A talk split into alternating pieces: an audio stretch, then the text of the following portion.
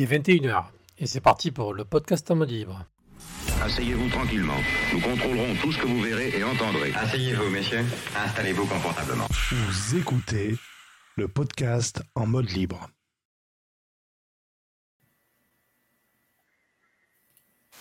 Bonsoir à tous, voilà, c'est parti pour un nouveau podcast en mode libre. Donc ce soir, on est un petit peu nombreux, on a même euh, un fantôme, voilà, donc on va saluer le, le fantôme. Voilà. Voilà, c'est très malin, ouais. Par contre, tu pourrais dire quand tu viens. Maintenant, c'est bon, je t'ai grillé. Tant pis pour ton canard. Donc, euh, voilà. Donc, on va saluer. Il y a Linux Friends qui est là. Salut. Il y a Klaus. Euh, salutations. Ça, c'est le push to talk. Voilà. Euh, ensuite, il y a le Tux masqué, le célèbre. Bonsoir. Et enfin, Gordon Moore, qu'on dira alias euh, Cédric. Voilà, c'est grillé avec Bonsoir. Voilà. Ça va, t'as fini avec le voisin C'est c'est bon? Euh, oui, on va essayer avec le voisin. Ah, je me dis, Oui, oui, mais j'ai- fini mes soirées, enfin, jusqu'à maintenant. D'accord. Bon, on va d'abord faire un petit hommage à Gordon Moore. Bon, moi, je vais pas vous en parler parce que je suis pas du tout dans ce domaine-là. Je vais laisser les gens, euh, les spécialistes, en parler. Voilà, ceux qui veulent en parler. Oh, bah, Vous c'est savez en quelle année il est né? Vous savez en quelle année? Du tout. 1929. Ah, quand Ouais, même ouais. 1929. Le 3 janvier 1929, exactement. Donc, Gordon Moore, à la base, c'est un ingénieur américain.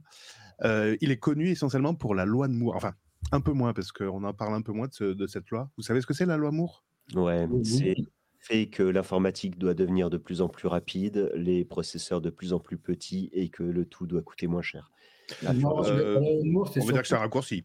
oui. Ouais, C'est ouais, quoi? Tous les ans, le- la densité de, de, de, comment ça s'appelle? De transistors va doubler. Alors, c'est pas tous les- les deux, c'est pas tous les ans. ans, c'est tous les deux ans, voilà. Ouais, Donc, ce ans. qui conduit à une augmentation exponentielle de la puissance. Et en fait, cette loi Moore a été vérifiée jusqu'à l'an 2000, enfin à peu près dans les années 2000. Et depuis, ben, ça s'est plus vérifié parce que le nombre de transistors, malheureusement, n'a plus doublé. voilà. Et En fait- évidemment, le- il était également cofondateur de la société Intel, donc société euh, connue pour ses microprocesseurs, microcontrôleurs. Et, euh, et donc, et puis voilà, puis il est décédé euh, euh, cette semaine. Bon, Le ben, 24. on va souhaiter euh, ben, Un bon, un la rétablissement, c'est ça? J'allais faire la bourde en plus. Euh, non. Non, voilà, donc ben, merci à lui pour ce qu'il a apporté pour l'informatique moderne. Voilà, et puis on espère que là-haut, tu pourras toucher plein d'ordinateurs et que quand on va tous arriver là-haut, qu'on pourra s'éclater dessus, quoi. Qu'on pourra continuer encore. Voilà, ça on le verra malheureusement quand ça va arriver.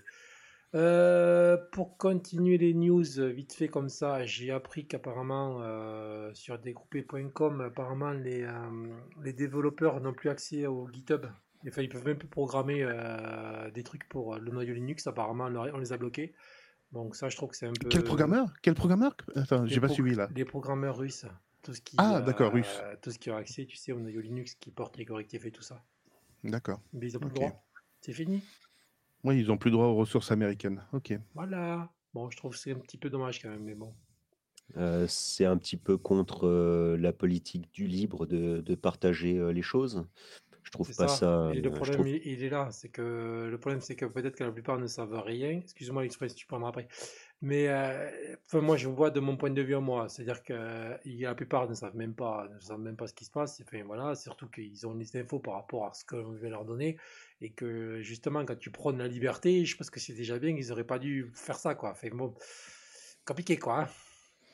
Ouais, je suis pas, je trouve pas ça très très correct quand même. Je trouve pas que ce soit ce soit bien. Mais bon. C'est la problématique de l'open source. C'est l'open source. Normalement, il n'y a pas de notion euh, politique, géopolitique ou euh, quoi que ce soit.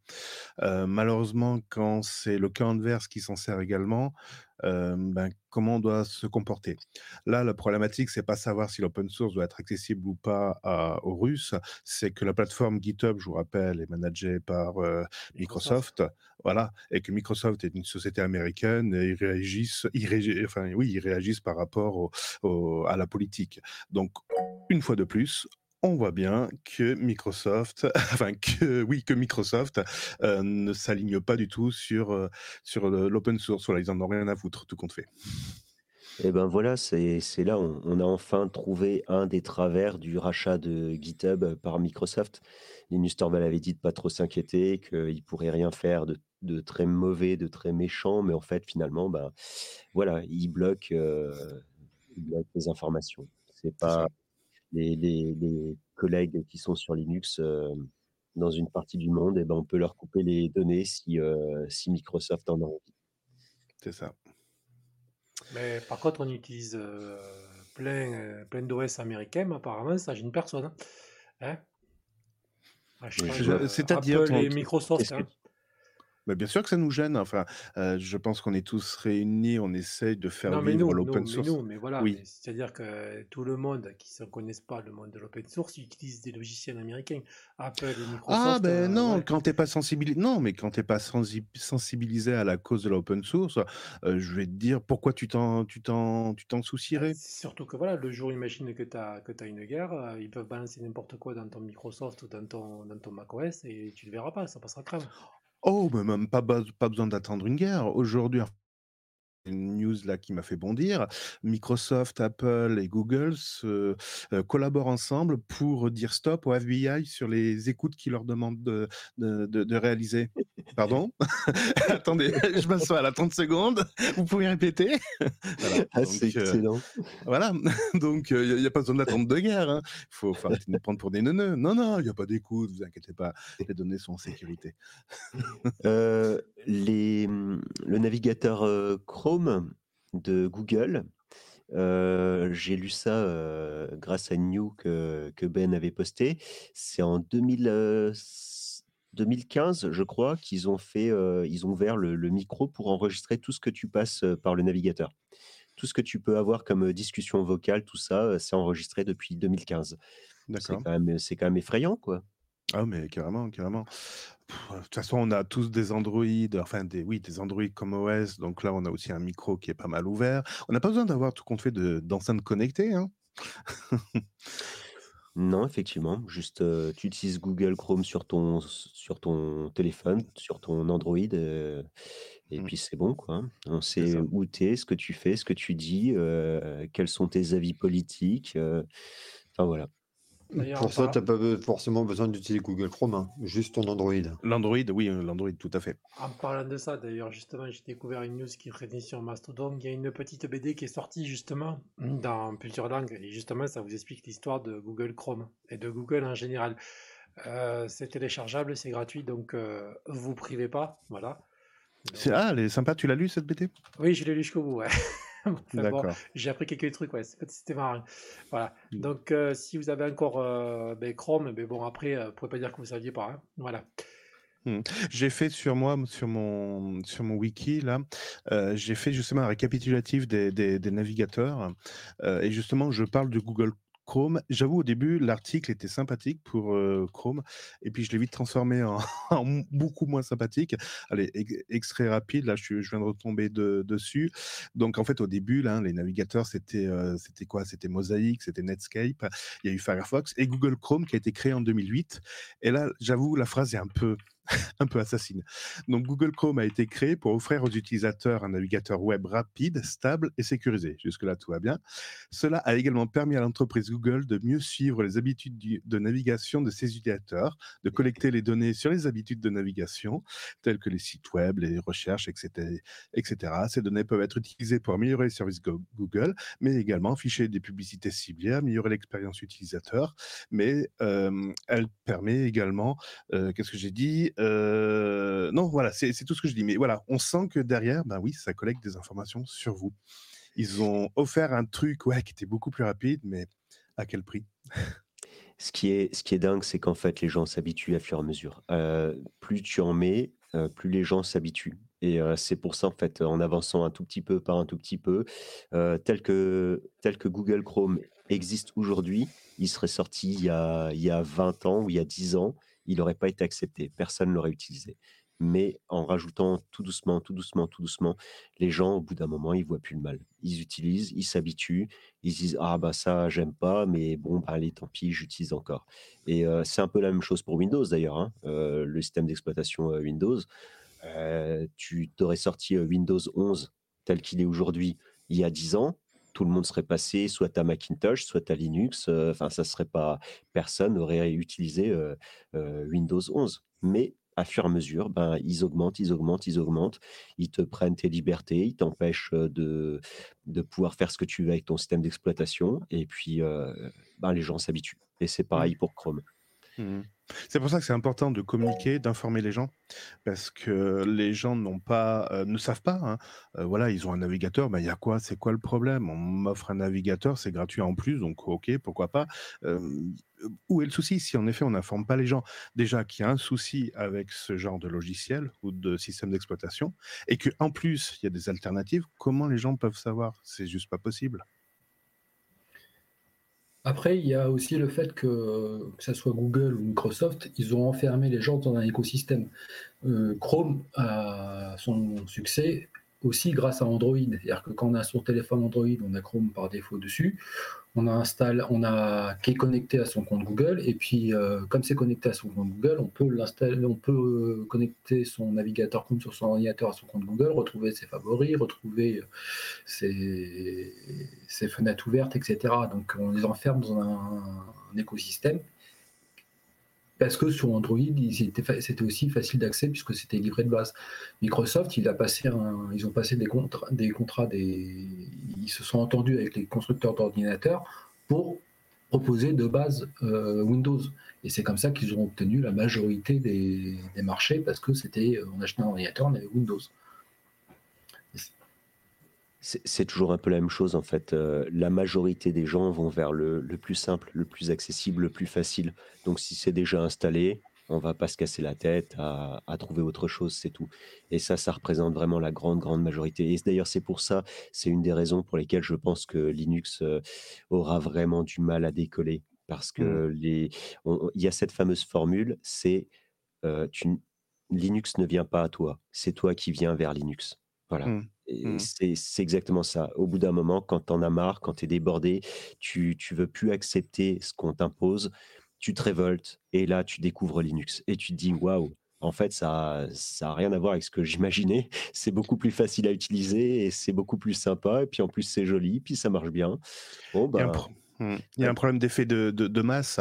Tout le monde utilise Windows. Pourquoi aller voir ailleurs? Tout le monde utilise un téléphone euh, Apple. Pourquoi aller, à- aller voir ailleurs? J'ai envie de dire, c'est comme les voitures électriques. Tout le monde veut une Tesla. Alors qu'aujourd'hui, Tesla, c'est quoi? C'est simplement une voiture avec des batteries électriques qui coûte hyper cher, qui n'aura jamais la conduite autonome telle que c'était prévu initialement. Mais tout le monde continue à se jeter sur une Tesla. Mais euh, enfin, acheter une Zoé à la limite. Enfin, je sais pas, ça coûtera dix fois moins cher. Enfin, c'est un effet de mode, de masse. Et puis oui, Microsoft a su s'imposer. Ils se sont installés dans les entreprises en disant, regardez, c'est facile, etc.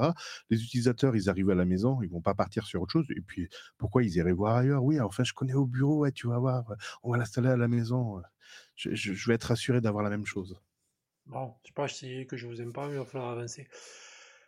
Donc, euh, vous aurez le lien pour lire la petite BD. Voilà. Donc, si vous la connaissez pas, vous allez voir, euh, vous allez apprendre des trucs, vous allez bien vous amuser. Donc, ensuite, je vais continuer. Je vais faire ma pub, hein, comme d'habitude.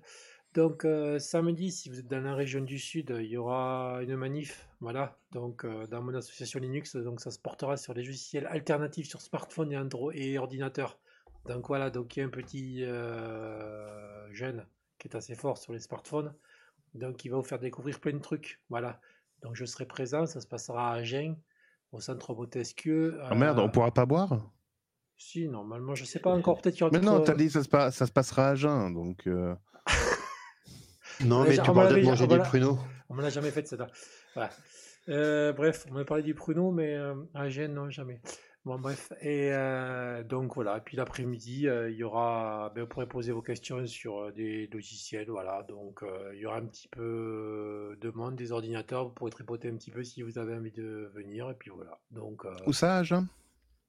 Au centre Montesquieu. Mais là où sont les locaux de l'association euh, Aginux. Voilà. Mais vous, de toute façon, là, non, c'est sur la- l'agenda du libre si vous voulez plus d'infos. Voilà, c'est moi qui l'ai mise. Voilà. Eh ben super. On passe aux news? Allez, next. Ouais, ça faisait longtemps. Allez, c'est parti. Alors, justement, Cédric qui va être pillé. Est-ce qu'on en parlait l'autre fois de... de piratage de chaîne YouTube Eh bien, devinez, c'est arrivé à Newstech Tip. Voilà. Donc, il s'est fait pirater sa chaîne YouTube. Et justement, bah, il était mal un peu parce qu'il a fait une vidéo d'explication, justement. Et apparemment, c'est un. Quelqu'un chez Un avait- logiciel? Non, ouais, pas un logiciel, mais c'est quelqu'un qui avait des accès à sa chaîne, qui a, ben, qui a installé ce qu'il fallait pas, bien sûr. Donc, euh, Eh ben voilà, eh ben voilà. Comme je vous dis, toujours le verre dans la pomme. donc- Euh, 15 millions d'abonnés quand même, ça fait un peu mal. oui, ça y est, Euh, c'est mal, le- ouais. YouTube a réagi immédiatement. C'est bizarre parce que moi, si je me fais plomber ma chaîne, je pense pas que YouTube réagisse aussi vite. C'est Bon, ça. bref. Mais par contre, Ah ouais? il a bien dit, il a bien dit que justement qu'il fallait qu'il mette des garde-fous, que c'est pas possible que quelqu'un qui travaille avec toi ait autant d'accès que le créateur de la chaîne. Mm, mm, mm, mm. Bon, J'ai- Alors là, ce qui se passe euh, généralement, euh, j'avais vu ça, je sais plus dans quel article, où euh, généralement c'est des demandes de partenariat qui te demandent de télécharger euh, des, des, des, des add-ons ou des trucs comme ça, et c'est ça qui te ben, piraterait euh, les, les jetons de session pour euh, te connecter à ton, à ton YouTube. Mais par contre, ce qui me, je, je le répète encore une fois, normalement sur Google l'authentification, si tu as la double authentification, les zones sensibles te redemande toujours un OTP. Donc euh, il y, a- il y a- il y a un truc là qui me chagrine. Mais bon, non mais justement, tu regarderas la, tu regarderas la vidéo parce que justement, il explique ça. Et justement, du moment qu'il récupère les cookies de connexion, c'est pour ça que je t'attends bien que tu sois là, tu regardes la vidéo d'explication qu'il a fait. Et justement, il explique le problème, comment ça se fait que quand tu fais des changements sur la chaîne, que tu n'es pas obligé, que tu ne sois pas obligé de te reconnecter. Et apparemment, Mm. ce n'est pas le cas. ah, Dès que tu as récupéré les cookies dans le navigateur, apparemment, tu peux faire, euh, tu peux faire ce que tu veux, quoi. Voilà. d'accord. Bon, c'était juste une entre parenthèses, voilà. Donc en fait, j'ai pas mis cette vidéo pour ça. C'est que là, ben, juste après, justement, heureusement, ça tombe bien, il a pu se relever. Et euh, assez vite, heureusement, ben, sauf le nombre d'abonnés, euh, ça n'a pas duré très longtemps, la connerie. Et ben, par contre, il a présenté un ordinateur qui s'appelle le, le Framework. Voilà, qu'est-ce que c'est? C'est un ordinateur qui est totalement démontable, qui est classé 10-10 sur iFixit. Voilà. Donc, c'est-à-dire que c'est un ordinateur qui est totalement modulable. Et en plus, les prix sont pas déconnants. Ça démarre à partir de 800 euros. Et vous pouvez tout changer dessus. C'est-à-dire le clavier, mettre un, mettre, euh, un clavier numérique, mettre le clavier sans les touches. C'est avec les chiffres, là. Je sais plus comment on appelle ça, là. Cédric, Le aide-moi. pavé numérique. Merci. Le pavé numérique. Voilà. Et euh, il n'y a que la taille de l'écran que vous ne pouviez pas changer. Mais chaque fois qu'il y avait un nouveau processeur, vous pouvez le changer. Bon, sachant que là, à partir de cet été, ils vont sortir le modèle avec un écran beaucoup plus grand et euh, la carte graphique sera démontable. Et il y aura même en plus en option, vous allez pouvoir récupérer le, par exemple, vous changez la carte graphique, vous allez pouvoir récupérer ce qu'il y a à l'intérieur, faire un plan avec une imprimante 3D et le monter directement dans un autre ordinateur par le bus euh, PCI. D'accord. C'est pas Alors, beau ça? Ouais, alors ne vous emballez pas non plus, hein, parce que les ordinateurs démontables où on peut changer les pièces, etc., ça existe depuis 30 ans, voire 40 ans. hein. Le bus PCI, ça date, ça date pas d'hier. Son ancêtre, c'est le bus ISA. Euh, on parle aussi des sockets euh, des processeurs avec toutes les évolutions. Donc évidemment qu'il y aura des évolutions. Donc oui, ça vous permet d'adapter votre ordinateur, j'ai envie dire, dans les 5 prochaines, euh, prochaines années. 5, 6, allez, 7 ans. Mais au-delà, non, euh, on pourra pas changer la carte graphique ou le processeur parce que les, les sockets ne seront plus, euh, ne seront plus euh, euh, j'ai envie de dire, compatibles. Regarde la vidéo. Vas-y, Et, qu'excuse-moi. euh, en fait, euh, c'était démontable sur les ordinateurs de, de bureau, donc sur les tours ou les, les ordinateurs. Mais là, en fait, c'est un ordinateur portable. Quand, sur les ordinateurs porta- portables, la majorité, on ne peut pas les démonter intégralement. Il faut les envoyer au constructeur si on veut changer un truc parce que c'est tellement mal foutu que euh, les composants ne sont pas accessibles. Rajouter de la RAM, on peut changer les disques durs, mais carte graphique, CPU et tout ça, c'est inaccessible et infaisable chez soi. À part si on, est équipé euh, dans un labo d'informatique euh, et avec les plans du constructeur. Donc là, c'est un PC portable qui est entièrement démontable. Moi, je trouve que c'est sympa. euh, ils, ils doivent le dire dans, dans la vidéo. Ah oui, non, mais il, il le dit dans la vidéo. Il sort tout. il parle de l'écologie aussi. Je pense que c'est un petit peu, euh, aussi un petit peu ça, comme ça, ton ordinateur quand il est un, un peu vieillot, le fait de le faire évoluer, euh, c'est des solutions. Ça sera arrivé euh, il y a, il y a 10 ans, tu vois. Bon, moi, je suis un peu pessimiste sur le sur l'écologie, hein, mais tu vois, c'est bien que ça existe. C'est bien que ça existe. Je trouve que c'est pas mal. Et à la base, c'était prévu pour être euh, sous Linux. Et sachant que quand vous l'achetez, l'ordinateur, vous pouvez choisir de le mettre sous Linux. Donc il y a Fedora, Ubuntu, Pop! OS et Linux Mint. Oh, Linux Mint, bien. Ouais, ok. Donc voilà, enfin, moi je trouve, non, voilà, mais bon, si tu iras voir la vidéo, Cédric, tu verras, tu n'es pas forcément limité, mais euh, tu peux tout sortir, voilà. Non, je, pense euh, dans l'immédiat, tu seras surtout pas limité. C'est pas ce que je viens de dire. J'ai dans le temps, tu seras limité. Si tu veux changer des composants dans 8 ans ou dans 10 ans, tu ne pourras plus. Et d'après la vidéo, si je me rappelle bien, il dis- il disait jusqu'à 10-15 ans que tu tranquille. hein. Donc euh, déjà, c'est beau. Hein. Je me souviens d'un i7 que j'avais acheté il y a 12 ans de ça. Euh, quand j'ai eu des soucis l'an dernier, j'ai dû tout changer. Mémoire, euh, carte mère, processeur. J'ai vraiment dû tout changer alors que mon souci initial était uniquement la carte mère. Voilà. Bon, par contre, il va ouvrir euh, une boîte en Belgique, en Italie, en Espagne. Donc, Tu sais, en fait, euh, je pense que c'est réservé aux personnes qui changent régulièrement de, de PC. Tu sais, ceux qui font évoluer. euh, Sur du court terme, oui, sur du court terme. C'est j'ai- je te rejoins. C'est pour ça que je dis sur le court terme, quand j'ai court terme, hein, c'est entre 5 et 8 ans. Donc ça, oui, en effet. Par exemple, là, moi, j'ai voulu changer de la barrette mémoire. Là, ça fait un an que j'ai, j'ai voulu augmenter euh, le nombre de barrettes mémoire. J'ai eu aucun souci. En effet, je n'ai pas changé tout mon ordinateur. Donc sur le court terme, 8 ans, hein, c'est pas non plus du long terme. oui, c'est faisable. On est d'accord. Et puis après, ben, ça fera des bons ordinateurs d'occasion. voilà. oui, non, mais là, il y a les pièces qui s'enlèvent. Euh, J'ai vu un disque dur tout à l'heure. Alors, attendez. Euh, Marketplace. Si je voulais en acheter. Ouais, bon, euh, vous avez un laptop de 13 pouces avec un 12e génération, ça coûte 1000 euros. Allez, euh, 1100 euros à peu près. Sachant que j'en ai vu des moins chers moi tout à l'heure. Ouais, c'est pas donné quand même. 800, ben, c'est ce que ça coûte. hein. Mon ordinateur portable avec une RTX 200, je l'ai payé 800 euros. hein. Alors, je veux dire, avec l'inflation du lait, là, qui est passé de 75 centimes à 1,10€, je pense qu'on est dans les prix.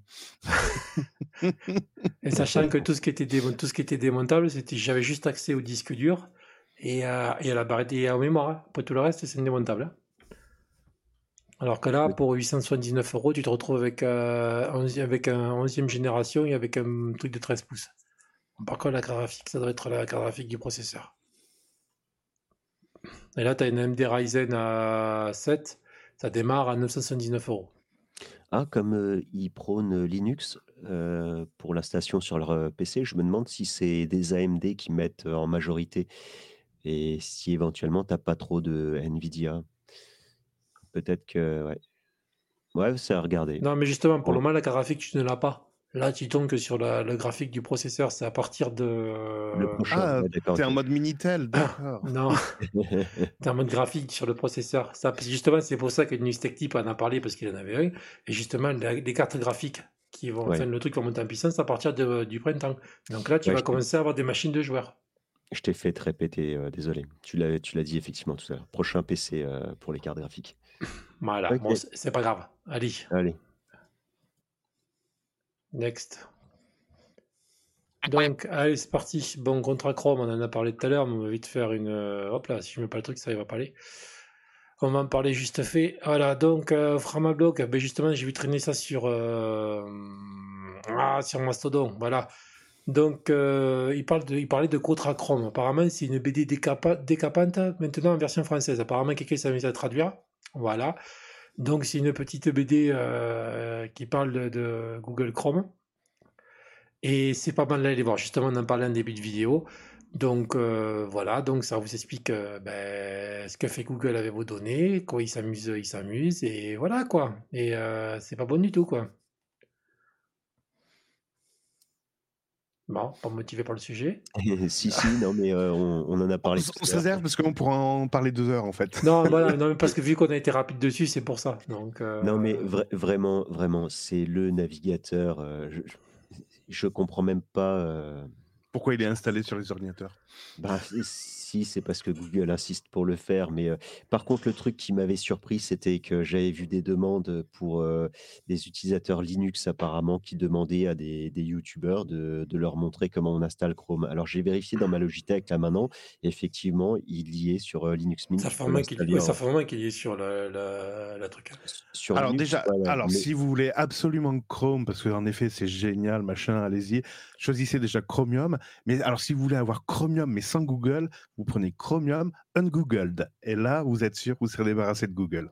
Bon, sachant que si c'est la traduction, excuse- excusez-moi, si c'est la traduction qui vous fait peur, maintenant euh, sur Firefox vous avez un module. Vous tapez euh, ah, c'est Firefox traduction. Dans les extensions, vous avez euh, un module qui vous traduit votre page dans toutes les langues et sans aller se connecter sur un serveur. Je l'ai testé, c'est génial. Voilà. Oh, c'est génial. Donc vous avez Ah plus, vous avez plus besoin de, de Chrome. Voilà. L'avantage de l'extension de Firefox, c'est qu'elle est, euh, la traduction se fait en local Ouais, et c'est en local. serveur. Là, c'est quoi ça? C'est le chat. C'est le chat du podcast. Pardon. Mais du coup, pour revenir euh, sur le mince, euh, sur l'histoire là de, des dépôts, par exemple, euh, sur Mine, du coup, tu peux le- tu peux l'installer. Sur Fedora, ça fait un moment qu'il y a un dépôt Chrome. Oui, oui, non, mais c'est ce que j'étais en train de dire. Il y a, il y a, alors, ben, sur Mint, euh, c'est du Flatpak. Euh, mais euh, tu as, alors j'ai regardé, tu as aussi euh, les autres navigateurs. hein, aussi, tu peux installer Brave, tout ça. Et Firefox, par contre, tu as, vrai, vraiment les données, c'est du point deb quoi, sur, sur Linux Mint dans le, dans le dépôt. Donc voilà. Mais je me souviens qu'effectivement, il y avait des youtubeurs qui disaient à l'époque Bon, j'ai eu des demandes, vous demandez comment on fait pour installer euh, Chrome, euh, Google Chrome euh, sur Linux, je vais vous montrer ça. Bah, le mec, il allait tout simplement sur les, dépôts, euh, voilà, il, il rajoutait des, il rajoutait des dépôts euh, non officiels, quoi. C'était du dépôt tiers à l'époque, il me semble, hein, parce que ça m'intéressait pas spécialement. Mais euh, donc, j'ai pas vraiment fait attention, je vous avoue. Mais euh, je, je comprends pas qu'il y ait des gens qui veulent utiliser ce navigateur alors qu'ils utilisent Linux, parce que c'est quand même des utilisateurs avertis normalement. Donc, il doit y avoir une raison, soit c'est une raison professionnelle, soit c'est c'est pour faire des tests avec un site web ou des choses comme ça. Ou... Mais bon, ça concerne pas tout le monde. C'est pour euh, Netflix. Ouais, mais dans ce cas-là, il y a Chromium, ça, ça fait très bien l'affaire sans installer Google Chrome. bah oui, Oui, mais il alors faut le savoir. pourquoi- Il faut le savoir. Si ça, s'ils savent pas installer Chrome, tu crois qu'ils savent qu'il y a une alternative qui s'appelle Chromium? Bah, Voilà, Chromium, il faut existait- pas, il faut pas exagérer. Alors attendez, je vais vous donner un scoop vu que vous me le demandez tous. Vous savez que vous pouvez installer Edge sous Linux? Voilà, merci. Oui, Bonne il y a un soirée. Flatpak. il y a un Flatpak. C'est ce que j'allais dire. euh, sur le FlatHub, on trouve quasiment tous les navigateurs existants. Ah oui, toutes les merdes, oui, oui, toutes les merdes, en effet, oui. Mhm. Je me demande si j'ai pas confondu les deux. Ah, les deux merdes, oh, je- t'inquiète pas, même catégorie. Non, mais les deux sont présents sur- en Flatpak euh, sur le FlatHub. Bon. Allez, tirer la chasse d'eau, on passe à la suite. Ah, Ce bah, qu'il allez. faut savoir aussi, c'est que quand on utilise Brave, quand on utilise Opera, quand on utilise tous ces autres navigateurs, euh, tout ça, ils sont tous sur une base Chromium. Donc euh, derrière, ils sont tous plus ou moins affiliés à Chrome. Ah non, non, non. Euh, alors déjà, tu as le navigateur Chrome qui s'appuie sur Chromium. Tu as Chromium qui a en effet les traceurs Google. Et tu as Chromium Ungoogled. Là, tu as tous les add-ons et tout ça de Google qui ont été virés. On est bien d'accord. Chromium, de base n'a pas Google. Google a rajouté sa couche euh, par- sur Chromium, donc ça te fait un petit Chromium un peu foireux. Et en plus, eux, ils mettent encore plein d'autres choses dessus et ça donne Google Chrome. Non, mais ce que je voulais dire par là, c'est que Chromium, et majoritairement, la majorité des développeurs Chromium, ce sont des ingénieurs de chez Google. Ah oui, oui, bah oui, évidemment, comme Android. Comme Android. Comme Android, voilà. Mais ce que je veux dire, c'est que derrière, aujourd'hui, on a trois moteurs euh, différents qui sont le moteur euh, Fire- de Firefox, le moteur Chromium et le moteur euh, Safari. Hmm. Et, si- et sinon, tout ce qui est, que ce soit Edge, euh, Brave, euh, Safari, Safari, Vivaldi, etc., ils sont tous sur le moteur Chromium. Et tout à fait. Edge, Edge c'est du Chromium. Hmm. Voilà. Euh, mais pas Firefox. Non, Non, Firefox, c'est. Euh, J'ai oublié le nom. c'est euh, ouais, euh. Euh, c'est Jeco encore, ouais. C'est Jeco, mais euh, c'est ce qui pour ça que ça s'appelle Quantum maintenant, mais c'est la suite de Jeco. et WebKit euh, de Safari qui est différent du WebKit de, de, de Chromium. Sur, sur Arch, euh, Edge et Chrome sont en, sont en AUR. Du coup, ils sont pas du tout dans les dépôts. Ok. Et là, du coup, euh, sur Arch, il faut, faut, faut savoir installer de l'AUR. Ouais. Alors par contre, de nouveau, quand vous téléchargez Firefox sur n'importe quelle plateforme, le moteur par défaut, c'est Google. Virez-moi ça, s'il vous plaît. Vous pouvez aller sur autre chose comme DuckDuckGo, par exemple. Parce qu'ils sont payés, c'est pour ça. Évidemment, évidemment, évidemment. Bon. Il faut bien Euh, vu que les utilisateurs ne donnent pas d'argent, il faut bien que- qu'ils trouvent de Ah, l'argent mais ça, c'était la semaine dernière qu'on en a parlé. Tant mieux pour toi, fallait venir. On en a parlé la semaine dernière, justement, de ça. Firefox, en France, le moteur par défaut, c'est c'est Quant. Firefox, non. Alors, Quand tu installes une nouvelle version de Firefox, donc tu repars de zéro, le, le moteur de recherche par défaut qui te propose, c'est Quant. Mais ça a été payé. Bah, Depuis combien de temps? Non, parce que. Ah non, parce que même moi, je l'ai- je fait récemment, Google, hein. c'était c'était Fire- c'était Fire- c'était Google aussi. hein. Pareil. hein. Et eux, ils ont refait un retour en arrière parce qu'à un moment donné, ils avaient négocié ça, euh, Quant, euh, pour- avec, le, avec Firefox pour que ça soit. Ah, J'ai même fait une Zorin OS il y a quoi C'est mercredi dernier, là, et c'était Fire- c'était Google, hein, sur le Firefox. Ouais, mais ça, c'est sur. le- euh, Peut-être que ça concerne que Windows alors. Peut-être. Euh, Peut-être. Euh, Par non. contre, là, je vais, je vais vérifier. Je vais allumer mon, mon navigateur. Parce que ça fait longtemps que je ne l'ai pas. Firefox, non, il s'allume euh, sur Linux Mint, il s'allume avec Google. Ça fait très longtemps que je ne l'ai pas allumé. officiellement, le moteur de recherche par défaut de Firefox en France est Google. Ouais, désolé. C'est dommage, hein, mais euh, On va saluer Linux Eidos qui est dans le chat. Salut à toi. ah. Salut Linux Edos. Bon, du coup, next. Allez, next. Next. Allez, on va passer à, à la rubrique euh, Numétopia. Voilà, c'est parti. Il nous a fait de beaux articles cette semaine. Alors, j'en ai fait deux, je crois. je sais plus, j'ai pas compté. Euh, donc là, l'article euh, Coup de fer, c'était une discussion qu'on avait avec euh, Linux Friend euh, qui trouvait que GIMP était un peu compliqué pour, euh, pour faire ce qu'il voulait faire. Et donc, euh, je me suis plongé dans ma petite Logitech et je me suis dit, bon, bah, il y a une petite alternative qui n'est pas très compliquée. Et donc, euh, ça s'appelle PhotoFlare qui permet de, de faire euh, de la retouche basique euh, et un peu plus d'images. Ah ouais, c'est pas la peine. Il, il s'est mis à GIMP et c'est bon. Maintenant, il a, il a plus besoin d'autre chose. Et en fait, pour ceux qui ont connu il y a très longtemps sous Windows Photofiltre, ben Photoflare c'est euh, un- c'est pas un fork, mais c'est une- ça s'inspire beaucoup de Photofiltre, euh, qui était uniquement disponible sous Windows et pas disponible sous Linux, et en plus qui n'est pas un logiciel libre. Et donc ils ont fait une version euh, complètement open source euh, qui reprend la même une interface quasiment identique et beaucoup de fonctionnalités de Photofiltre. Actuellement, il y a une version 2 qui est en préparation, mais qui ne sera pas accessible gratuitement au public pour que les gens achètent euh, en achetant la euh, en achetant le droit de l'utiliser, puis financent le développement. Et euh, cette nouvelle version proposera beaucoup plus de fonctionnalités que ce que propose Photoclair actuellement. Par exemple, la gestion des calques qui n'est actuellement pas possible. Voilà. Mais du coup, ouais, je sais pas, moi, Photoflare, j'ai jamais accroché. Jamais accroché hein. Actualia, je sais qu'il aime bien, mais moi, perso, j'ai jamais accroché. J'ai jamais accroché à Photoflare. En fait, en fait, ce qui serait bien, c'est quand même d'avoir euh, quelque chose de plus facile à utiliser que GIMP. Parce que GIMP, euh, non, euh, je veux dire, pour faire un petit montage, tu passes, euh, quand tu connais pas le logiciel, mais tu vas, tu vas regarder des tutoriels et tu vas plus en finir euh, tellement c'est devenu euh, compliqué. Il y a eu une époque où c'était beaucoup plus facile à utiliser, c'était beaucoup plus ergonomique. Maintenant, bah, il paraît que c'est une ergonomie qui convient aux créateurs, vraiment aux professionnels. Mais GIMP, c'est austère, quoi. Quand, heu et et tu parler que de ça. Quand on te demande, quand tu arrives sur Linux, tu demandes quelque chose, que ce soit pour faire du montage photo, pour faire un dessin, une retouche, peu importe, on va te dire: «Ben, il y a GIMP».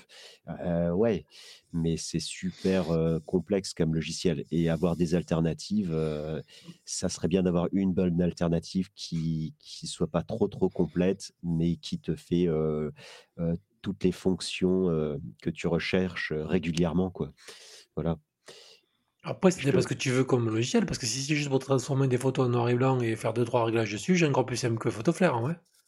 Ouais, mais tu vois, c'est ça le problème, Ben. À chaque fois, tu as soit une petite application, qui te permet de faire juste un truc ou deux trucs. Genre, tu as cette application-là qui te permet de faire des, mmh, des images vectorielles. Heu, tu en as une autre, heu, alors tu as Dessin, heu, qui te permet juste de retourner les les images, heu et puis de faire du dessin sur tes photos, Ben, voilà. regarde, ben, regarde, moi je t'en une là. Là, celle-là, tu peux trafiquer, tu peux trafiquer les couleurs. Voilà. Et si j'arrive à trouver ah! l'autre, attends, t'as pas vu? Ça s'appelle si, A si, photo tout libre, voilà. C'est en Flatpak.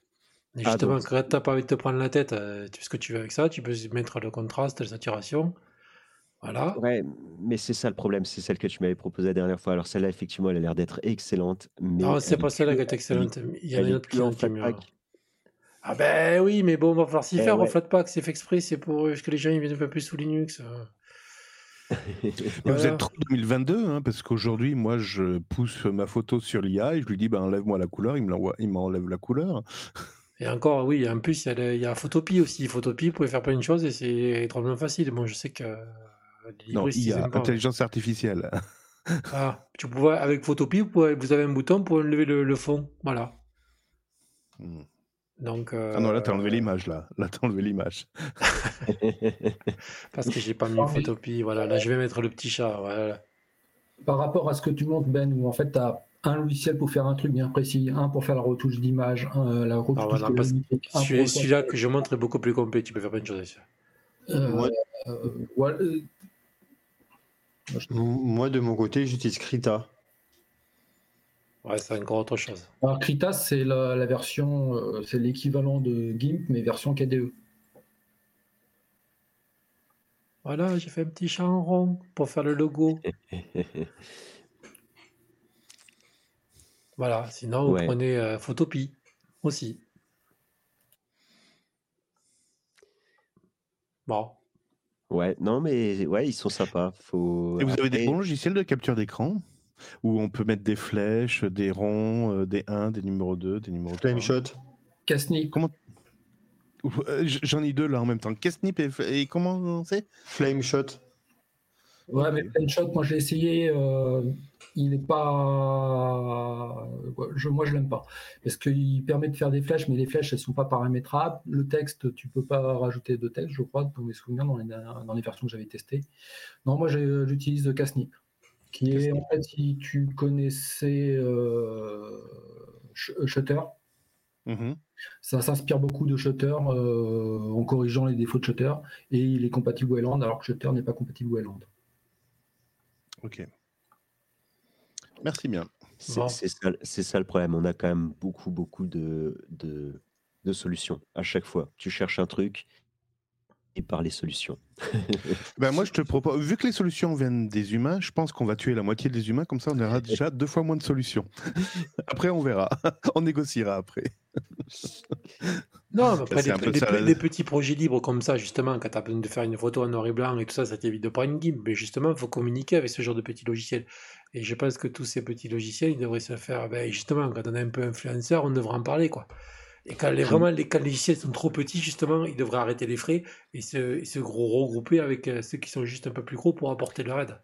Je ne dis pas que c'est une mauvaise chose hein, qu'on ait beaucoup Ah, mais justement, je, voilà, je dis pas que c'est une mauvaise chose. Je dis juste que les petits, les petits, quand ils voient que ça marche pas leur projet, qu'il y a personne qui, qui les télécharge, qui se mettent avec quelqu'un qui est juste un peu plus gros. Comme tu vois, les deux logiciels que j'ai montrés, il y en a un des deux, franchement, il y en a un, il n'a il aucun intérêt. Le premier que j'ai montré, il n'a aucun intérêt. Ils devraient justement se regrouper avec le deuxième que j'ai, que j'ai, que j'ai montré, justement, conjure, pour pouvoir essayer d'améliorer encore plus le, encore plus le truc.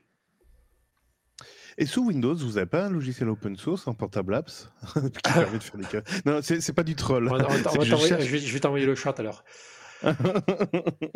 Bon, Le chat rond. Allez, bon, allez, continue. Euh, du coup, on va rester encore chez, euh, chez Numétopia. Voilà, donc il a fait un article aussi sur GOM44. Génome, voilà, c'est génome. Génome ou GNOME N'importe, comme tu veux. Fais-toi plaisir. Euh, donc oui, la version elle est sortie euh, mercredi dernier, la nouvelle version qui on va retrouver dans la prochaine version de Fedora et dans la prochaine version de, d'Ubuntu, entre autres, et qui devrait arriver sous peu euh, sous les distributions Arch et comme Manjaro aussi. Donc au niveau des nouveautés, une, menu de paramétrage rapide avait déjà entamé une, évolution dans la version 43. Dans cette nouvelle version, il, il apporte quelques petites améliorations avec euh, des sous-titres euh, au niveau des réseaux pour savoir sur quel réseau on est connecté.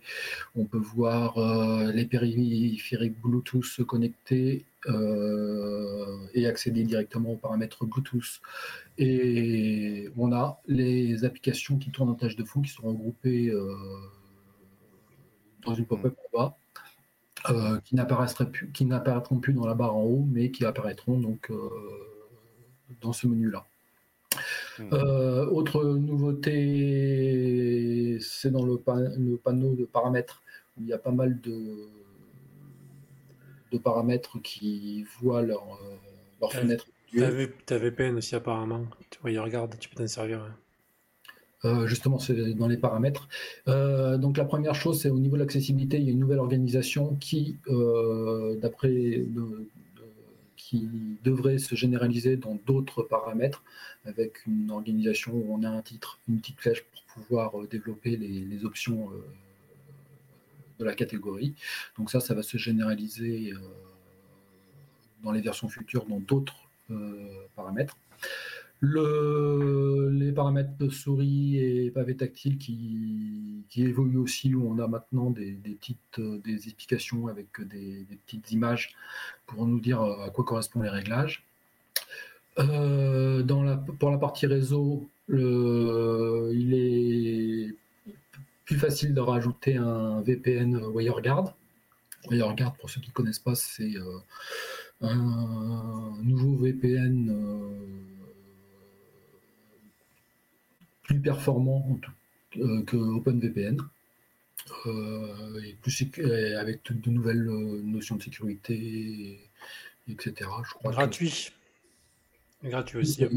C'est open source. Ah, mais ça, on parle de, protocole. C'est-à-dire que derrière, pour utiliser le VPN sur un site internet, à moins de mettre un serveur VPN WireGuard, il faudra passer par des fournisseurs VPN qui, prennent en charge WireGuard. Ah, c'est pas comme NordVPN, confondez pas. Ah non, non, mais attends, attends c'est pas du tout la même chose. Hein. WireGuard est une application, c'est pas une, pas un serveur. Hein. Voilà, parce, que, vu comment c'était parce que je suis renseigné parce que vu comme c'était vendu, euh, voilà, moi aussi je crois que c'était euh, un truc et puis finalement non, c'est juste, juste, pour sécuriser chez toi. Tu peux le faire par exemple de ta Freebox parce qu'ils l'ont activé. Par exemple, si tu veux faire ton téléphone avec ta Freebox, tu peux. C'est ça, mais c'est simplement un programme de VPN. C'est pas ce qui te permet de faire. Euh, enfin, c'est pas, ça va pas te permettre de te connecter. Enfin, euh, ça te propose pas un serveur euh, de l'autre côté. Voilà. Non, c'est juste le client en fait. Ah merde, c'est con. Hein. pour inviter ses amis à se connecter à son Wi-Fi, ça va être plus simple. Où en fait, ils auront juste à flasher un QR code euh, ils récupéreront sur leur équipement tous les paramètres Wi-Fi pour euh, s'y connecter.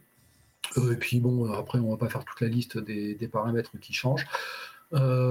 sinon, d'autres petits trucs intéressants au niveau de Nautilus, le navigateur de fichiers, qui permet de faire un affichage en arborescence.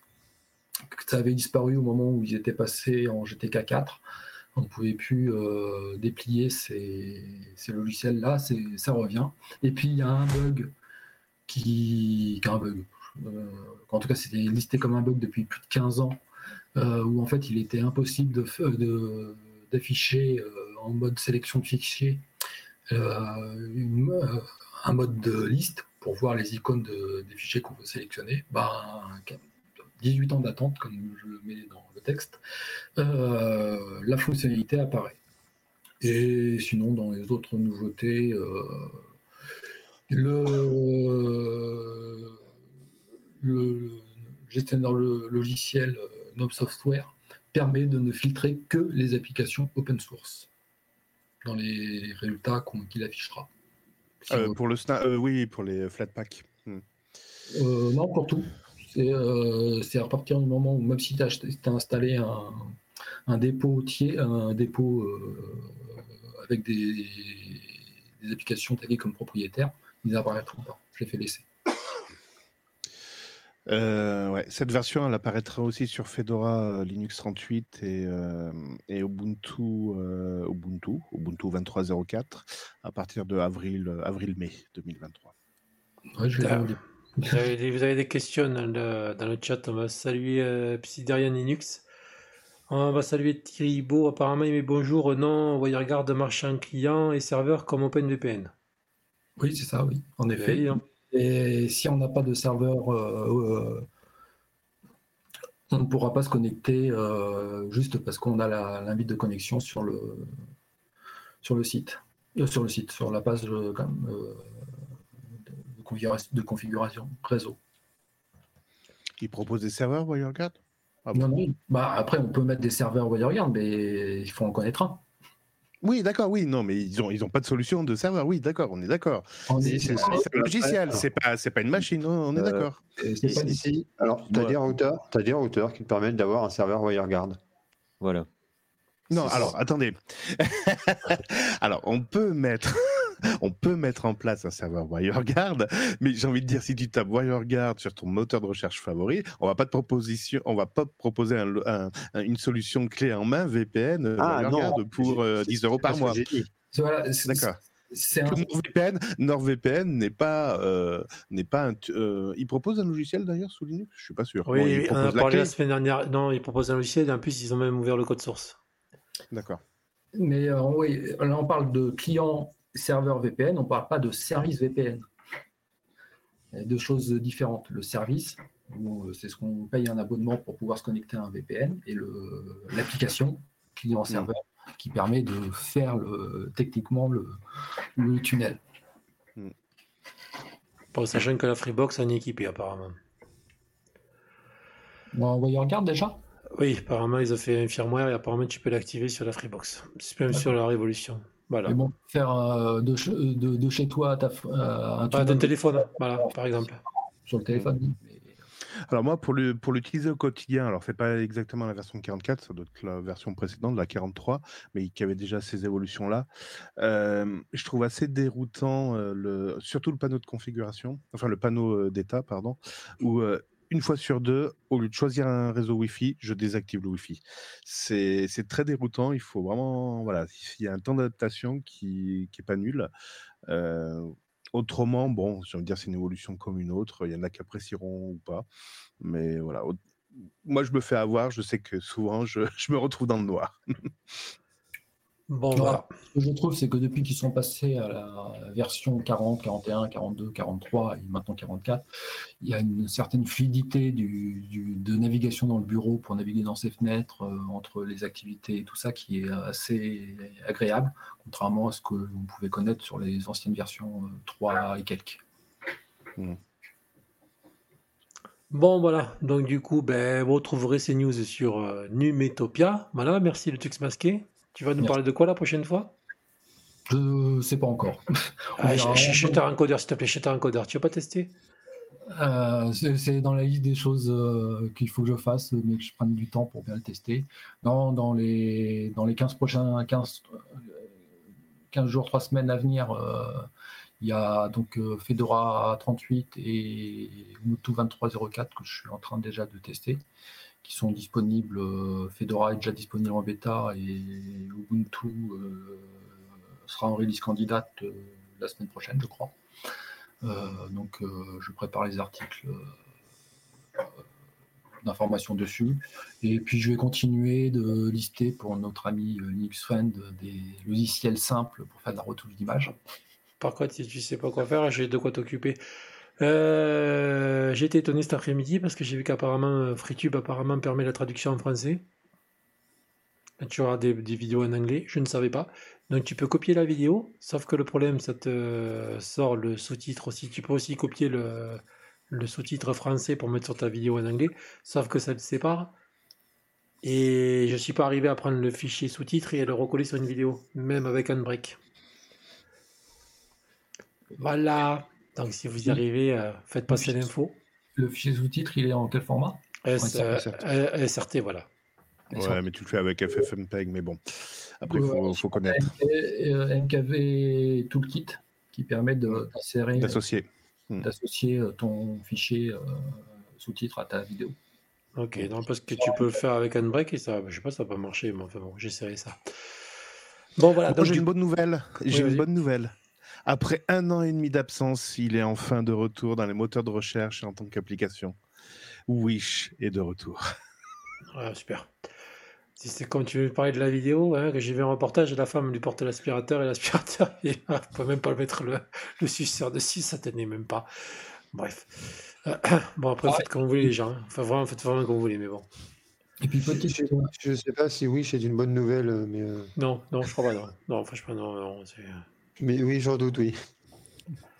Entre ça et la vidéo, on voit euh, Stallman euh, se manger des Mickey et des chaussettes. Je préfère encore la, la vidéo de Stallman. hein.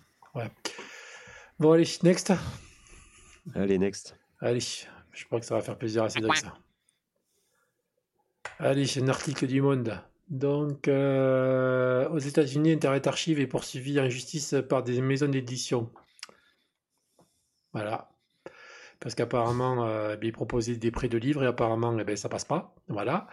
Euh, comment dire? Alors, des livres, des livres qui les a- qui leur appartiennent pas, sous-entendu, ça appartenait à Hachette, c'est ça? En fait, le problème, c'est que pendant le confinement, euh, donc, euh, euh, Web Archive, c'est un projet open source qui est soutenu par une fondation qui archive tout, tout Internet depuis des, des années, des années, des années. Et si on veut voir à quoi ressemble un site Internet euh, il y a cinq ans, s'il a été archivé, on peut le voir euh, dessus. Euh, à côté de ça, il propose en mode bibliothèque la location, l'emprunt de livres numériques. Quand on emprunte un livre numérique sur Web Archive, le, la personne, le, livre numérique n'est plus disponible pour les autres. Pendant la période du Covid, du confinement, en fait, ils ont enlevé cette limitation pour euh, donner euh, plus de choses à lire aux gens et, qu'un livre puisse être emprunté par euh, plusieurs personnes à la fois. Sauf que ça, ben, ça n'a pas plu aux éditeurs américains et Hachette, qui est français, et qui disent ben, y a une violation du droit d'auteur, donc il bah, faut payer. Euh, alors que ça a été fait de manière, je trouve que c'est assez injuste, parce que ça a été fait de manière très limitée dans le temps, puisque c'était pendant la période de confinement. Euh, que ils ont déjà proposé déjà la location de, de livres, quoi, dans la location, l'emprunt de livres euh, de manière limitée dans le temps, puisqu'en fait, quand on emprunte un livre, on a une, deux ou trois semaines pour le lire, et puis après, on est obligé de le rendre.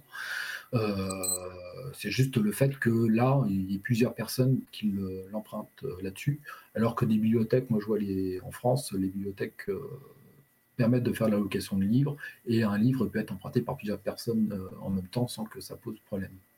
Je pense que c'est juste un moyen aux éditeurs américains de demander un peu d'argent et de tuer un projet qui leur plaît pas parce que ça donne accès, ça, ça, ça permet d'archiver le web et c'est peut-être euh, il y a Oui. peut-être des choses à cacher. Sachant que sur Internet Archive, il n'y a pas que des livres. hein. il y a beaucoup de choses. Alors, alors attendez, je vais, je, vais, je vais remettre l'église au milieu du village.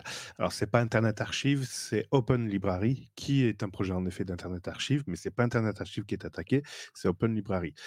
Euh, Open Library, alors pour recontextualiser, c'est simplement la mise à disposition en version numérique d'œuvres qui ont plus de 10 ans et qui ne font plus l'objet de, de, de, de- comment ça, de, de vente en ligne ou de vente physique. Physique, Donc ouais. ça veut dire que si quelqu'un aujourd'hui voudrait avoir un de ces livres, ce ne serait pas possible de manière, enfin de manière légale, de manière commerciale. Donc voilà, c'est l'objet d'Open Library, c'est ça. Alors moi, ce qui me choque, c'est que le Covid, ça date de 2020, enfin de, de juin 2020, je crois, ou avril 2020, alors que la première plainte a été déposée en janvier 2020. Donc en fait, le problème date avant du Covid. Certes, derrière, s'en est suivi une action en référé en juillet 2022 pour violation de copyright. Mais voilà, ça date déjà de janvier de 2020, cette, cette problématique.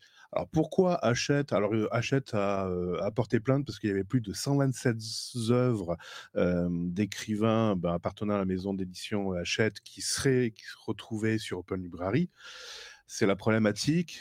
On connaît des sites. Euh, des sites en ligne qui répertorient également des jeux vidéo qui n'ont plus cours, j'ai envie de dire, dans les, dans les, dans les magasins officiels.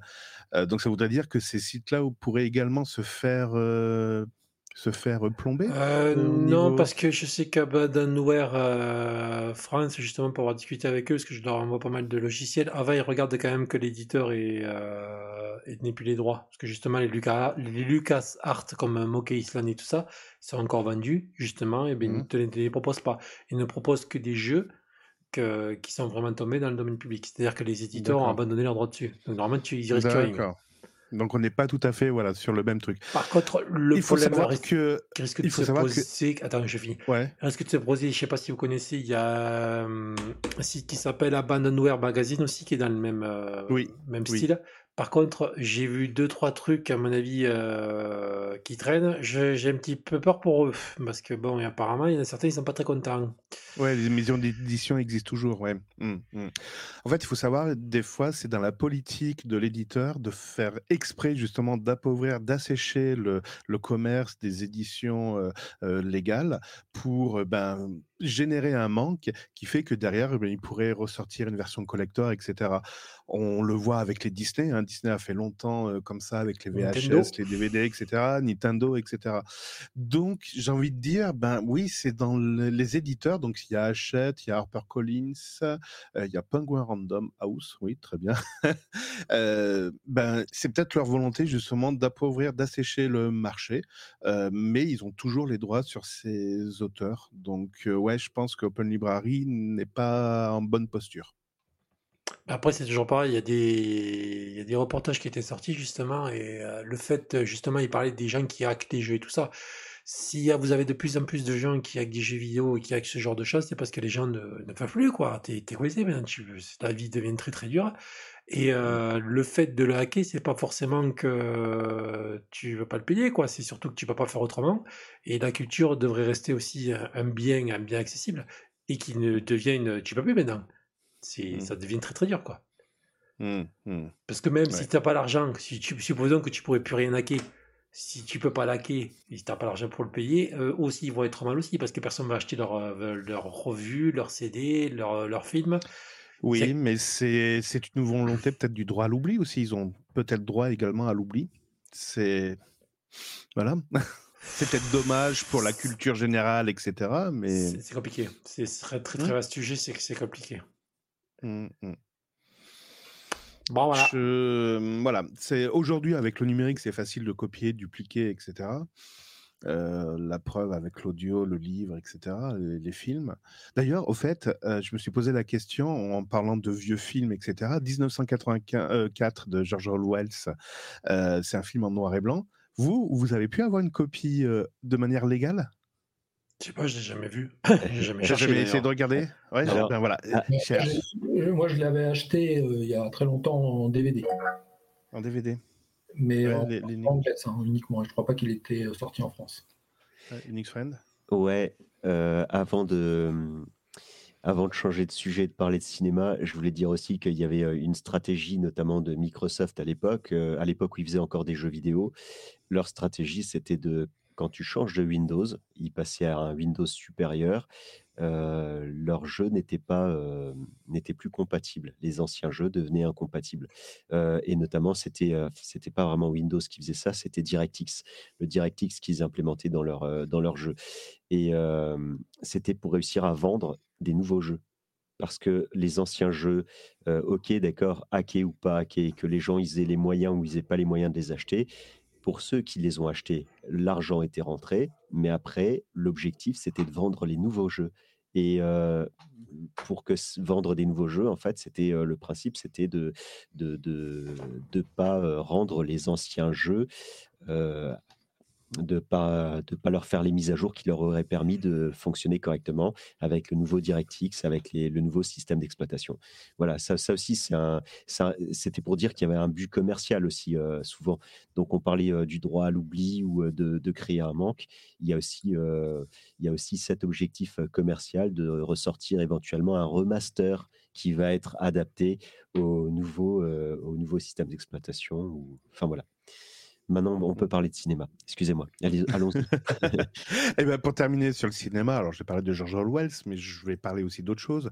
Il y en a beaucoup qui sont saignés à acheter des VHS, euh, la collection des X-Files en VHS ou de Friends.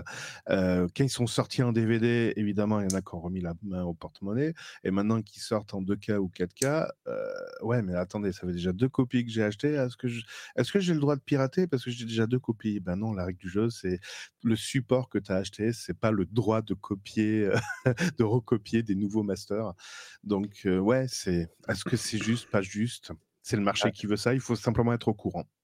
Ah ouais, t'es, sûr de ça? Si t'as acheté un jeu, un film, je veux dire, t'as acheté un film en DVD, tu peux pas euh, le télécharger. euh, Ah non, En tout cas, non, non.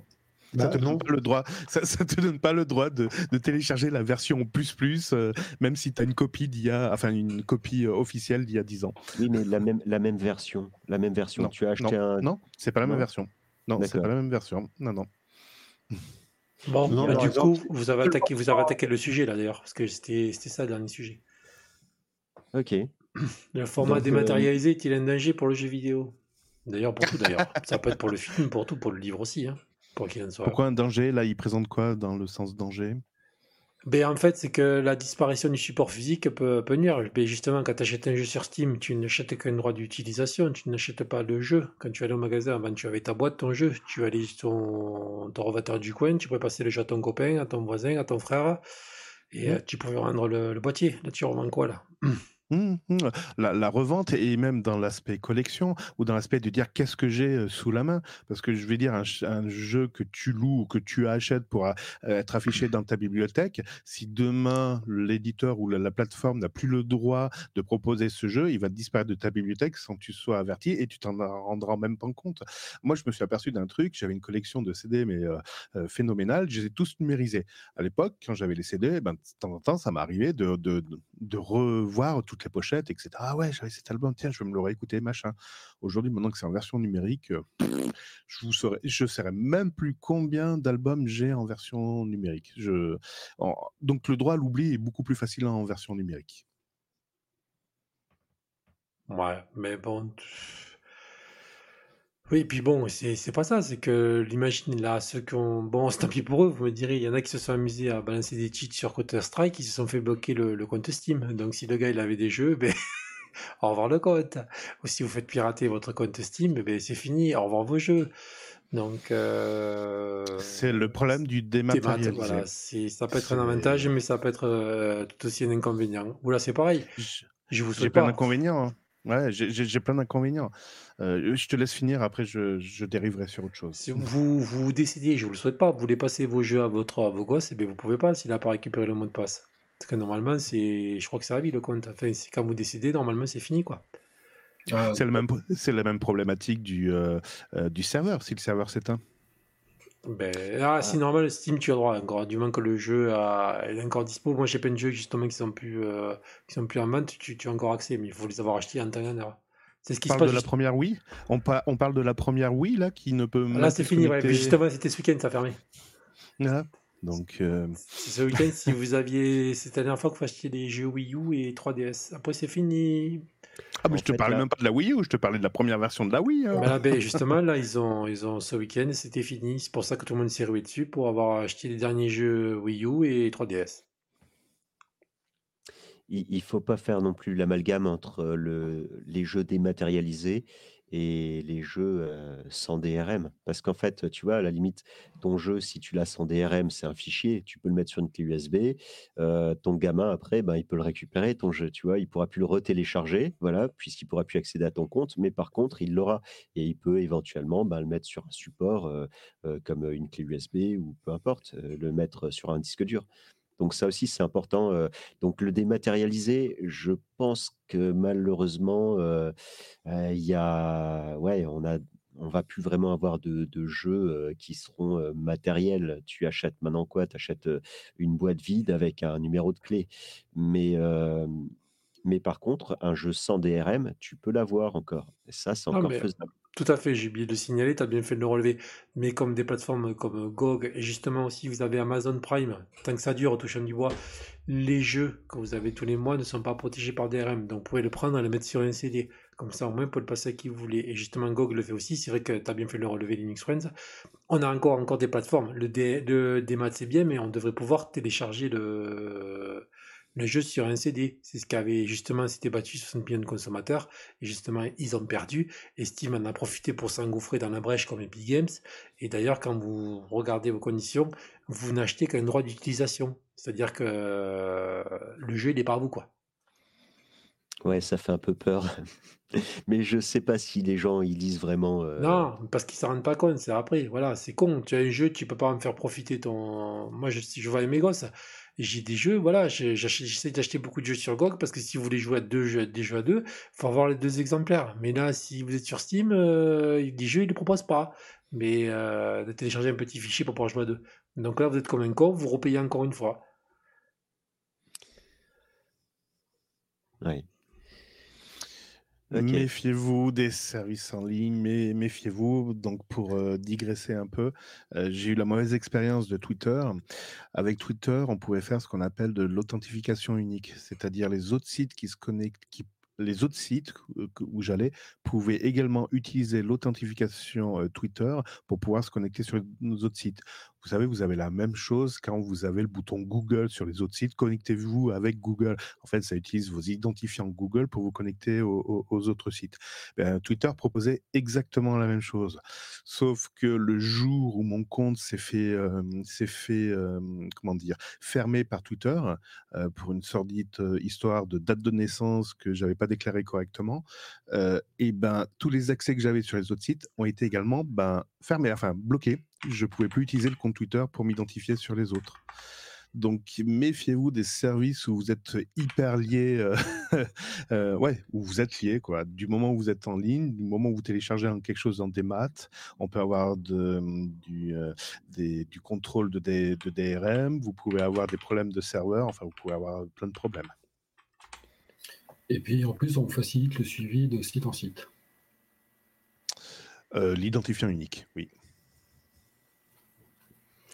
Donc Il y, voilà. avait une, app- il y avait une application, je ne sais plus comment elle s'appelait, mais elle te montrait euh, absolument toutes les liaisons de, à, par rapport à toi et tous les sites que tu, tu, que tu visites. Je retrouverai le nom pour la prochaine fois, mais c'était absolument euh, monstrueux. Quand tu la mettais en marche, à partir de là, elle, euh, elle traquait en fait tout ce qui se passait, tous les sites, tout ce qui prenait, euh, Mm. et c'était c'était effroyable. En fait, au bout d'un mois, tu t'aperçois que tu es lié à des trucs que, que tu n'avais même pas l'impression d'utiliser.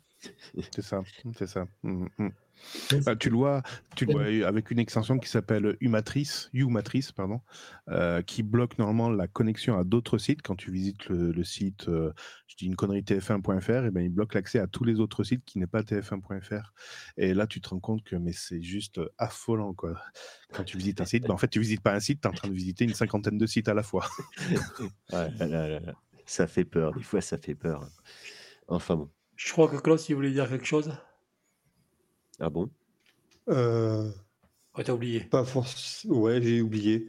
Et euh, du coup, du coup, ça me fait penser au fait que, par exemple, euh, les anneaux. Moi, j'ai des, j'ai les CD des anneaux, euh, des jeux anneaux, euh, anneaux 1800. Non, pas 1800.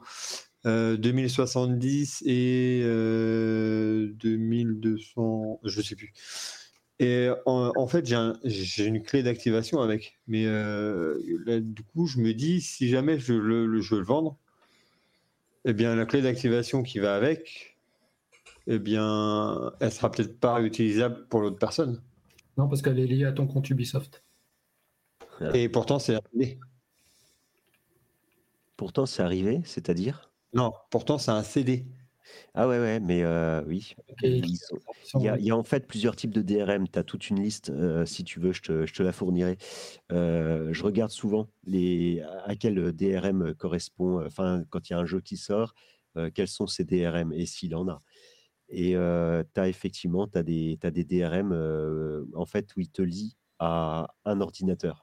Donc tu l'installes même sur un ordinateur. Si après tu achètes un autre ordinateur, et ben c'est relié à l'adresse Mac en fait. Et du coup, ben tu, ton jeu ne marchera pas. Tu pourras pas le réinstaller une deuxième fois. C'est ouais, il y a des DRM comme ça. Alors elles sont, elles sont moins utilisées aujourd'hui, mais euh, tu as ça, tu as aussi par rapport au nom. Donc ça, c'est ce qui t'est arrivé là. C'est donc il faut que tu mettes ton nom, ton prénom, une adresse email pour te connecter en ligne. Et puis ben si tu fais pas ça, du coup en fait c'est lié à ton nom. Et et voilà quoi. Et t'en as une liste pas possible en fait des DRM. T'en as plein, plein, plein. Et c'est, t'en as des vraiment horribles. Hein. T'en as des vraiment, vraiment atroces. Mais du, ouais. du coup, le, entre le numérique et du coup le, le, physique, parce qu'au final, je prends l'exemple d'Ubisoft, mais tout le monde peut le faire. C'est-à-dire que tu peux acheter un autre jeu, en fait, il peut être bloqué avec ton compte et tu ne pourras pas le revendre en fait, parce que du coup, la clé qui va qui est avec, bon, au final, euh, si tu veux le vendre, bah, l'autre personne ne pourra pas l'acheter, l'utiliser. C'est pour ça qu'il faut bien faire la différence entre le dématérialisé et le sans DRM ou avec DRM. Voilà, c'est deux choses euh, différentes. Mais euh, c'est vrai que si tu as, as, du matérialisé sans DRM, là, ça c'est le top. Quoi. Ah, c'est voilà, maintenant, si tu as, euh, tu as du 100 DRM en dématérialisé, tant que tu as ton numéro de compte, euh, ton, ton, mot de passe et tout ça, ton compte il est, euh, il est, il est OK, bah, à ce moment-là, tu peux toujours retélécharger ton jeu. Ça peut être pratique aussi. Si tu changes d'ordinateur, bon, tu dois retélécharger ton jeu, mais au moins tu sais que tu l'as pas perdu pendant un déménagement. voilà. Donc il y a le dématérialisé. Je vais pas dire que je suis euh, totalement contre. Par contre, le vrai problème, c'est les DRM. Les DRM qui en plus te pourrissent les jeux. des fois, il y a les DRM, ils prennent la moitié du jeu. Il faut le savoir. Sur un jeu de, de, de 15 gigas, eh ben, tu as 6 gigas de DRM. C'est complètement hallucinant. C'est, euh, ça te prend une place folle. En plus, c'est source de bugs. Donc, ça peut te ralentir ton jeu, ça peut te le faire merder. Euh, voilà, c'est, c'est terrifiant, quoi, les DRM. Mais euh, après, bon, tu en as des, des, gentils quand même. Hein. T'en as, ils sont pas méchants. Mais, mais ouais. C'est, mieux d'avoir. C'est pour ça que les versions pirates tournent beaucoup mieux sur un DRM que les jeux originaux. c'est ça le pire.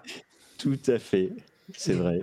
Concrètement, aujourd'hui, combien de, de gens utilisent un CD pour installer un jeu sur un PC T'as plus. En France, tu vois, tu as plus. avoir un lecteur de CD déjà ou un lecteur de DVD. Oui, bah, c'est ça. Donc en fait, euh, matérialisé ou, euh, ou matérialisé. Euh... Mais t'as des pays encore, ils vendent encore le, jeu sur CD. Moi, le problème, c'est que c'est une clé. Euh... c'est une clé Steam. C'est-à-dire que ça fait pas toute l'installation. Alors, je vais vous prendre un petit exemple. Il y a eu un, développeur, euh, en plus français, il a sorti un jeu euh, il y a, ben, en 2022. Et en fait, euh, dans son Kickstarter, il offrait ben, le CD du jeu dans la version que tu lui demandais. non, le CD, non. C'était en version, c'était pour, c'était pour Windows, je crois. Et par contre, avec, il y avait une clé USB et sur la clé USB, en fait, il te mettait le jeu dans la version que tu voulais, Windows, Mac ou Linux. Et euh, donc, en fait, euh, bon, c'était une petite clé USB. Euh, elle fait je sais plus combien. Ça doit être une clé USB de à peine 4 Go ou 10 Go. Mais voilà, tu as le jeu, il est dessus dans la version sans DRM en plus, dans la version de, de ton NAS. Voilà. Donc la clé USB, tout le monde en a sur son PC. Pour, ça qu'il y a des promos sur GOG, allez-y, voilà, il y a des jeux qui sont pas très chers, profitez-en, au moins les jeux, vous savez qu'ils sont à vous. Vous pouvez les, les, passer à vos enfants, à vos voisins. Eh, c'est vrai que tu peux jouer à ton voisin. Et à tout le monde, voilà, donc profitez-en. Et aussi hein, Amazon Prime, même on n'aime pas trop les GAFAM ici, mais bon, Amazon aussi, quand vous avez le Prime, vous avez aussi des jeux, et la plupart des jeux qui vous proposent, vous pouvez les télécharger pour les mettre sur un CD. Parce que je m'étais amusé de le faire, et apparemment, il n'y a pas de DRM. Donc, faut en profiter tant que c'est encore comme ça. Parce qu'à mon avis, ça va pas durer. Ils ont des jeux, ils ont pas mal de jeux euh, pour Linux quand même sur Amazon Prime? Non, il n'y a pas pour Linux. C'est-à-dire que l'interface maintenant marche pour Linux. Tu arrives à te faire tourner avec Wine ou avec euh, Lutris. Mais après, c'est Lutris qui te fait l'émulation ou, euh, ou Wine pour le jeu. Et ça marche très bien. D'ailleurs, Klaus aussi, tu l'as, je crois, mais tu n'avais pas essayé, toi? Il Non, bah, il a coupé le micro et Il est parti. voilà. Ah, pardon, Alors, non, non, mais euh, j'appuie sur le mauvais bouton. T'as pas essayé les jeux Amazon Prime chez toi? Si, si, si, si, mais en fait, euh, moi, j'ai essayé euh, l'interface là de- d'Amazon Prime euh, avec Lutris. Et euh, au moment où j'ai essayé, pff, ça marchait euh, sans vraiment marcher. Tu fais avec Wine sinon. Avec Wine, ça Et marche en, fait, ben non, mais j'avais essayé Lutris et Wine hein, à l'époque, au moment où j'avais où j'avais testé, c'est nada, hein, que dalle. Ça voulait pas m'installer. Euh, ou alors si, ça me l'installait, mais ça m'affichait pas l'interface euh, pour installer les jeux. euh, bref. Et, et en fait, bah, ce que j'avais fait, c'est un dual boot. Hein, J'installais mes jeux sous Windows et du coup, j'ai lancé sous Linux et nickel, sans problème. Y a ça Ah, et il est lancé avec Wine. Voilà, donc vous pouvez faire ça aussi. Donc euh, voilà. Bon, ben sur ce, c'est fini pour ce soir? On va saluer Azamos qui est arrivé dans le chat. euh, mais t'as pas besoin d'être désolé, hein, tu, chacun fait comme il veut, il vient quand il en a envie. Voilà. Non, non, si, si, il est, il est venu tard. hein. Écoute, on réfléchira euh, si on t'excuse. Si on t'excuse, on t'enverra un email. hein. Voilà. On va recommander. Salut euh, Azamos, content que tu sois venu quand même. Euh, moi, je voulais relever euh, que euh, Psyderian, bah, il était d'accord avec moi euh, sur le fait que GIMP, c'est il y a trop de choses. Et lui, il a parlé de Pinta avec euh, Linux et DOS qui disait qu'il y avait Ecrita pour les logiciels de dessin, Euh, enfin de, de retouche, euh, de retouche photo ou dessin. Et euh, et puis euh, pour euh, Psyderian aussi, il a dit euh, Wish le retour ou là? donc euh, donc euh, j'ai l'impression que je suis le seul qui sait pas vraiment c'est quoi Wish. C'était quoi ce truc? Il a dit Mais qu'il non, allait mais revenir alors oui, je vais t'expliquer, je vais t'expliquer vite fait. C'était euh, un site internet qui, en plus, qui est tenu par des Américains. Alors déjà, tu vas super. C'est toujours, c'est toujours, hein, Toujours, ouais. c'est toujours en activité. Et en fait, c'est du, dropshipping, quoi. Enfin, pire que du dropshipping, c'était l'escroquerie euh, monumentale. Tu voyais des ordinateurs, mais le portable, hein, sur le truc, Ouais. ils te vendaient ça à un euro. Alors D'accord. que soit ouais. tu, tu le recevais jamais, le bordel, ou tu recevais une merde. C'est-à-dire que tu recevais le tapis de souris qui était posé à côté de l'ordinateur. Mais c'était Ouais. des merdes bien souvent que ça ne, ça ne marchait pas. Et t'as des gens, T'as t'as bien pire que ça. Ouais, aussi. T'as tes ces blaireaux, ils croyaient que l'ordinateur, t'allais le payer un euro. Donc ils commandaient comme des abrutis, quoi. Non, mais t'avais, t'as, même euh, des gens qui vendaient euh, dessus, genre des. euh, je, vais prendre un exemple. alors, c'est, c'est pas, c'est pas, du moins, c'est un truc qui est arrivé, mais pas avec cette gamme-là. Par exemple, tu, tu, tu te dis, oh, une euh, 3070 Ti, euh, ah, euh, je sais pas, 20 balles. Ouais, mais non, mais en fait, euh, tu vas pas avoir une 3070 Ti, déjà. Hein tu vas avoir une 1080 qui va être euh, ref- refaite euh, visuellement en euh, 3070, tu vois. Voilà.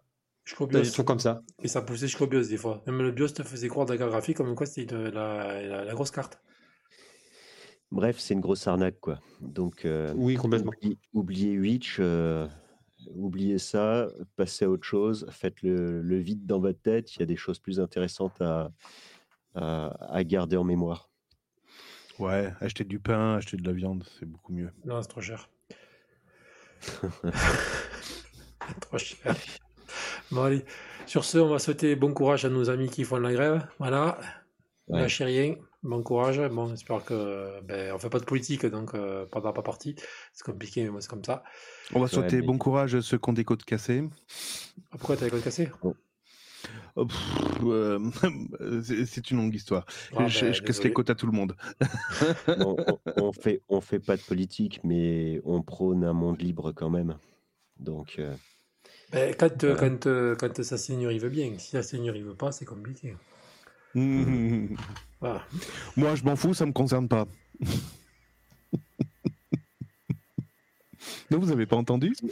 Excuse-moi, excuse-moi. Ah si si si si ouais mais on était loin mais je voulais pas en parler voilà donc c'est compliqué après Ouais. j'ai pas j'ai pas envie d'avoir le comment ça s'appelle la, la brave devant la porte là. ça me ferait chier Non, non, non, mais non, c'est pas ça. C'est, euh, c'est, en fait, c'est, c'est le, c'est un gars, un gars qui s'est fait interviewer, qui dit euh, la réforme de retraite, euh, ouais, pourquoi pas, les éboueurs, ouais, je comprends, mais je m'en fous, ça, moi, ça me concerne pas. Je suis dans un bureau. Ah oui, Ouais, donc vous mais- en foutez que les éboueurs se crèvent au, boulot Oh, bah, Oui, c'est ça, j'en ai rien à foutre. Très bien, ok, merci, bonne journée. non mais il y en a sérieux franchement ouais. bon, il n'y a plus d'argent, donc on va faire comme ça. Ben, s'il n'y a plus d'argent, il faut garder les ordinateurs dans l'administration, il ne faut plus changer les ordinateurs, il faut passer tout le monde sous Linux. Vous allez voir, ça, ça va payer une retraite. Voilà. Allez, bon, ben, bonne soirée, bonne semaine. Allez, on Bonne ferme le comptoir. Ou pas, Voilà. Donc n'oubliez pas samedi, rendez-vous euh, à Agen. Donc voilà, Eh si vous habitez à 500 km, c'est pas grave, hein. venez quand même. Non, bourré. Voilà. Vous venez bourré, pas à jeun, vous venez bourré. Donc voilà, allez. Bon, allez. Bourré avec des pruneaux, non? Oui, les pruneaux d'Agen, évidemment. Ouais, on peut les mettre dans notre vie aussi. hein. Ça serait pas mal. Bah oui, comme ça, tu deviens bourré avec des pruneaux. Ouais, enfin d'ailleurs, je vais pas dire Pruno d'Agen parce que normalement, le- je vais rendre honneur quand même. Marc déposé, Marc déposé. Non, non, parce qu'en plus, les pruneaux, les pruneaux d'Agen, c'est une grosse connerie. Parce que voilà, je suis même pas d'Agen, je l'ai appris moi. En fait, ça vient de Villeneuve-sur-Lot. Donc voilà, donc les habitants de Villeneuve-sur-Lot, euh, le pruneau, il est à vous. Il- Ça vient Ah, pas merde, la chiasse, dis donc. Ah bah Mais oui, non, pardon. parce qu'à l'époque, il n'y avait pas de. La plus grande ville qui se trouvait à côté, c'était Agen. Du coup, ils ont appelé ça le pruneau d'Agen, alors que ça venait de Villeneuve-sur-Lot. Voilà, c'était la minute culturelle. Allez, sur ce, on coupe. Allez, bonne soirée à tous. Bonne soirée. Et Bonne rend- soirée. rendez-vous la semaine prochaine. Allez, je coupe mon micro. Burger Tech. Voilà, ça y est, tu l'as placé. Et salut aussi au l'apéro des papas manchots qui va enregistrer cette semaine, à tous les podcasts sous Linux, à tous les jeunes qui aiment Linux. Et voilà, allez hop, comme ça c'est fait. Bonne soirée. Bonne Bisous. soirée.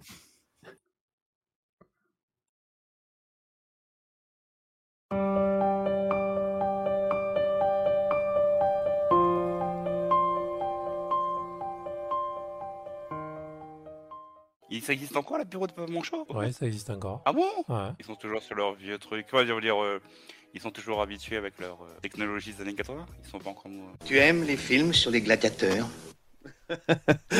Non, Ça, c'était un clin d'œil à, à, à- à Gaëtan. Bon, il faudra que je lui mette. euh, il faudra que je lui mette. Allez, à la prochaine. Bye bye. Chers auditeurs, il est 19h, l'heure de retrouver les informations.